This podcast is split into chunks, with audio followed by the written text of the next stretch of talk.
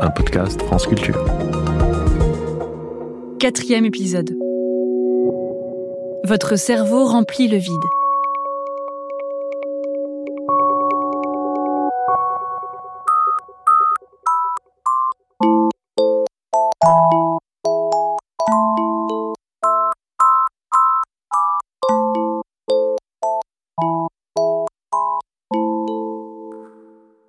Peut-être avez-vous reconnu l'extrait qui vient d'être diffusé, alors qu'on a retiré pas mal de notes. Pour ceux qui n'ont pas réussi, voici la version complète.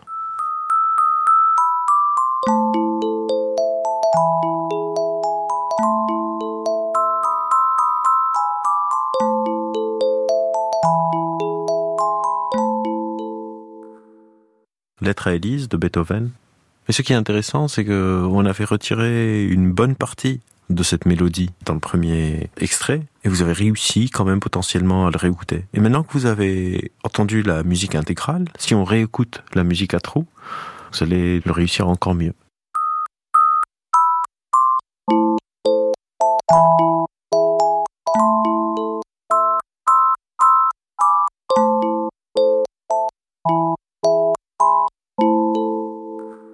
Votre cerveau va remplir le vide parce que c'est quelque chose que vous connaissez.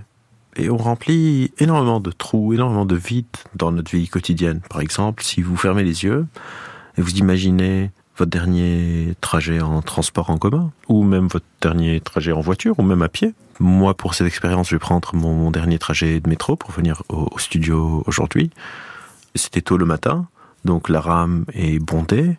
Et dans ma tête, je vois des personnes. Ces personnes ont des visages, ces personnes ont des habits. Je vois les gens qui attendent sur le quai. Mais je sais aussi que quand j'étais dans le métro, j'étais sur mon téléphone en train de choisir quelle musique je veux entendre, en train de répondre aux messages matinaux des potes qui se réveillent très tôt. J'étais pas en train de regarder le visage des gens, j'étais pas en train de regarder leurs habits.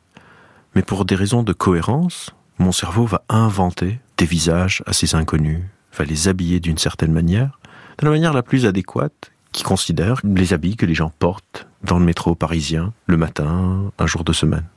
Pour des raisons de cohérence, notre cerveau nous invente un monde en permanence, en bouchant les trous qui manquent à notre perception. Et ce processus de remplir le vide se passe à notre insu. On le fait dans nos souvenirs, mais on le fait aussi dans le présent, on le fait pour le futur, on le fait même pour notre mémoire autobiographique, un chercheur qui travaille sur la notion de self, le moi, qui s'appelle Stan Klein, relève quelque chose qui peut paraître assez basique et en même temps très surprenant au niveau de notre capacité à remplir le vide.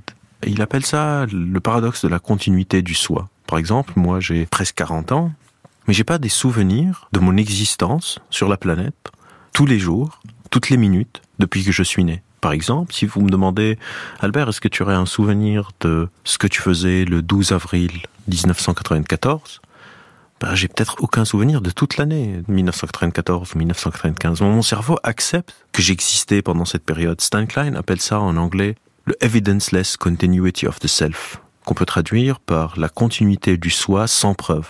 On n'a aucune preuve qu'on a toujours été là, mais on se réveille pas le matin en se disant merde, j'ai pas de souvenir d'un jour ou de deux heures de la semaine passée. Peut-être que j'ai été kidnappé, mis dans un coma artificiel et re-réveillé deux heures plus tard. On accepte ces trous parce que très très souvent on n'y pense pas. D'ailleurs, ce remplissage de vide, vous l'avez sans doute tous vécu quand vous êtes au téléphone, par exemple, et que ça capte pas très bien. Vous avez des mots qui sautent, mais vous arrivez à peu près à comprendre. Parfois même pas à peu près, parfois même à comprendre parfaitement ce qui est dit. Parce que ce remplissage de vide ne se fait pas juste d'un point de vue perceptif. C'est important pour moi que je ne vous transmette pas l'information de manière erronée à croire que c'est juste du remplissage perceptif. Genre j'ai des mots qui me manquent et je peux les comprendre. On fait aussi parfois des inférences on bouche des trous même au niveau des raisonnements, au niveau de la manière dont on pense un sujet. Et donc, je vais vous proposer une expérience, je vais vous raconter un scénario. On va faire les deux choses en même temps. On va faire des inférences tout en masquant des mots. Donc, je vais vous raconter une histoire et on va gommer certains mots en mettant une sorte de vibreur. Donc, imaginez cette histoire euh, ensemble. Il y a un homme qui, chez lui, qui est très très pressé.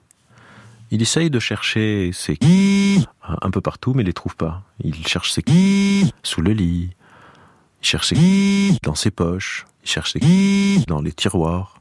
Il n'arrive pas vraiment à sortir de chez lui, sinon il serait coincé dehors, il ne pourrait pas re-rentrer tant qu'il n'a pas trouvé ses... Que cette personne cherche Dans cette expérience, on a enlevé le mot de l'objet qui est perdu. Mais vous avez sans doute tous et toutes réussi à inférer le mot-clé que cette personne cherchait ses clés, parce que si elle sort, elle ne peut pas rentrer, c'est évidemment les clés de sa porte. Ces inférences, on les fait tout le temps de manière automatique, mais parfois on fait des inférences erronées. Et ne pas même réaliser qu'il y a des trous, qu'il y a des vides dans ma compréhension, dans ma connaissance, dans ma perception, dans mes interactions avec les autres, peuvent avoir des conséquences qui peuvent être assez importantes, même d'un point de vue sociétal. Imaginez que vous êtes en train de regarder un documentaire à la télé. Peut-être que la personne qui a réalisé ce documentaire a éditorialisé le contenu, a laissé de côté certaines informations. Vous n'allez pas réaliser que ces informations ne sont pas là. Pour deux raisons. La première, c'est que peut-être que vous n'y avez pas accès. Mais la deuxième surtout, c'est parce que votre cerveau va créer cette narration en permanence. En fait, notre cerveau fonctionne un peu comme un conteur d'histoire, comme un réalisateur de film. On a une sorte de narrateur en permanence dans nos têtes qui va monter, découper, mixer le réel.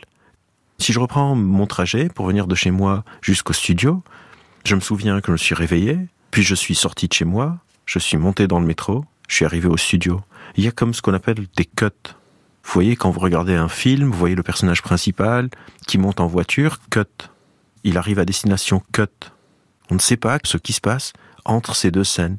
Et notre vie fonctionne un peu de la même manière. D'ailleurs, s'il y a des auditeurs qui sont intéressés par cette capacité narrative du cerveau, il y a un livre qui est sorti l'année passée qui s'appelle Le cinéma intérieur de Lionel Nakache, que je peux vous recommander sur le sujet. Cette narrativité, ce remplissage de vide, avec des temps qui sont plus forts et d'autres plus faibles, viennent conditionner aussi la manière dont on vit en société et a des conséquences assez importantes sur des problématiques sociétales. Par exemple, si vous avez une certaine opinion politique, vous allez peut-être vous souvenir un peu plus d'une information qui vient confirmer votre opinion politique, et vous allez laisser un vide à une information qui vient la contredire. Vous allez créer des généralisations à partir de preuves anecdotiques, et vous allez mettre de côté une montagne de preuves parce qu'elle va à l'encontre de ce que vous voulez. On peut remplir des vides, mais aussi on peut en créer, on peut enlever des informations. On a une une relation très active avec la manière dont on délibère, quelles informations sont acceptables, quelles informations ne nous vont pas et donc on va les réécrire, et quelles informations on va complètement créer, parce qu'il y a des trous dans nos perceptions, parce qu'il y a un peu de vide dans la manière dont on pense le monde. D'ailleurs, cette capacité du cerveau à boucher les trous est hyper utile. Ça nous permet de pouvoir se comprendre alors que peut-être qu'on n'entend pas chaque mot qu'on dit. Par exemple, quand vous êtes au téléphone, parfois le réseau ne capte pas hyper bien. Mais vous n'êtes pas obligé de tout le temps faire répéter à une personne. Vous arrivez à comprendre à peu près le sens de ce que je viens de dire. Parfois, c'est même assez impressionnant. Vous êtes en voyage dans un pays où vous ne parlez pas la langue, mais vous arrivez à déduire ce qu'une personne vous a dit dans une langue qui vous est étrangère vous allez étoffer avec l'information autour. on revient à cette importance du contexte qu'on a vu dans l'épisode d'avant. On revient à l'importance de la réduction de l'ambiguïté.